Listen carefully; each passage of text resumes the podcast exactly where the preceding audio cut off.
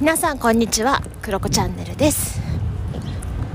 今日も朝散歩をしながら配信をしています、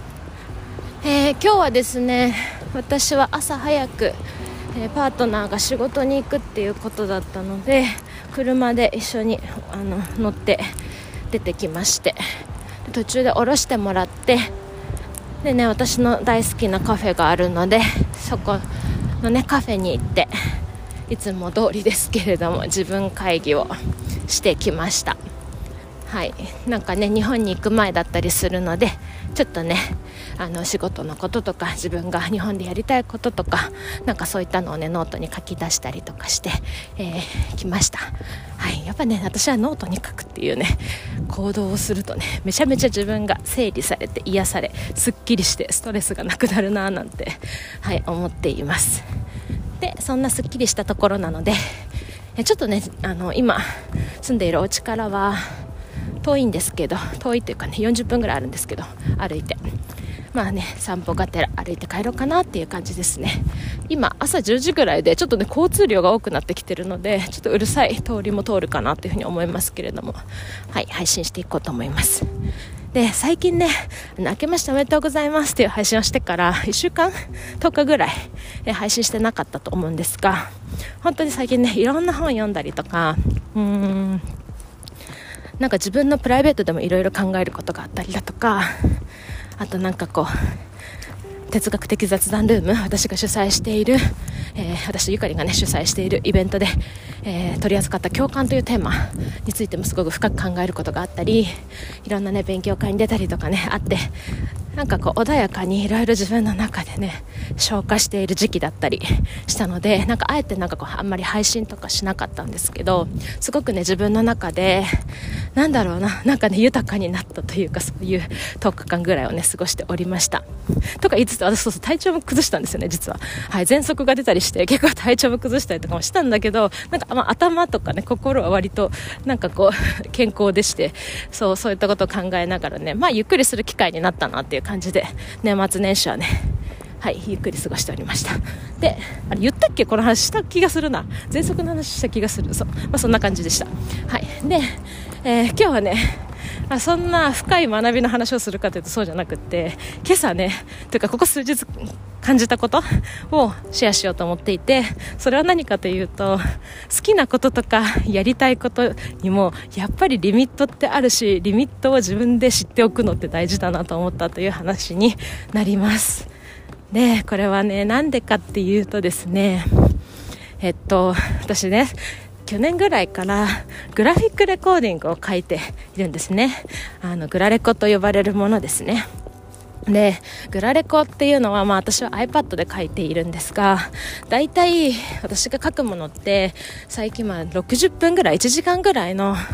時にはね1時間超えるものを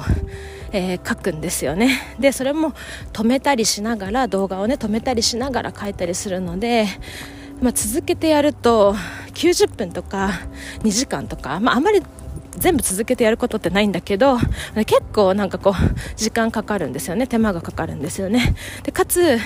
結構こう iPad に向かって書くので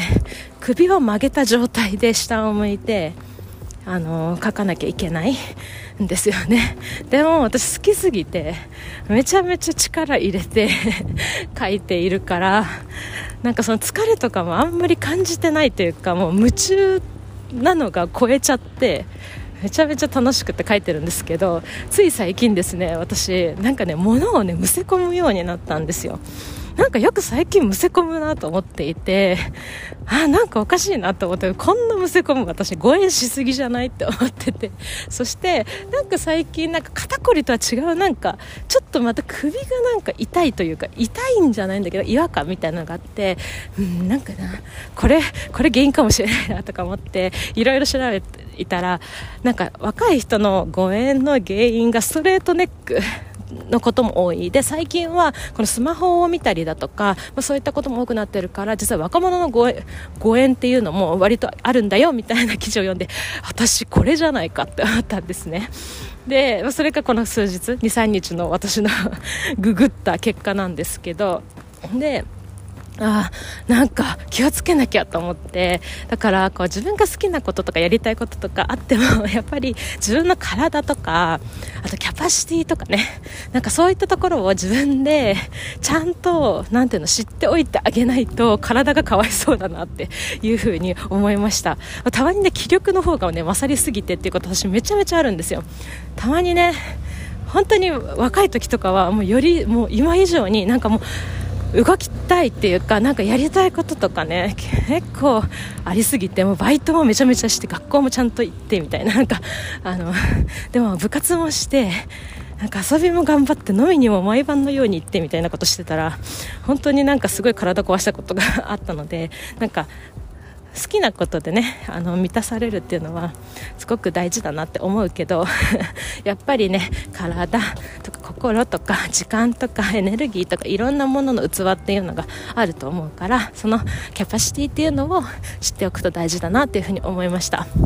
で他にも私あのコーチングをしていると最初ねプロコーチになりたての時って私人の話を聞くっていうか コーチングすることがすごくコーチになりたいすごい好きなんだけどコーチングも好きなんだけどすごく大変だった時期があってでもう一日ね一人話聞いたらなんかこう自分的にはもうそれがリミットだなって思ってた時期があってでなんかこう1日2件とか入るともうくたくたになったり2日連続やると結構くたくたになるみたいなことがやっぱりあったんですよね。でそれってなんか看護師の時とかもいろんな人の話を聞いたりとかケアをするっていう立場だったけど多分それとは全然違う頭とか体とか時間とかの使い方あとあなんかこう何て言うのかな。間時間の流れとかもやっぱ違うからうんなんか違うことをするとやっぱりこうえね、なんかなんていうの疲れちゃったりとかするんだなって自分の体とか心が慣れないっていうのはあるんだなっていうふうに 思ったんですよね。でもそれからコーチングをこう続けていくことで、うん、そしてなんか自分自身の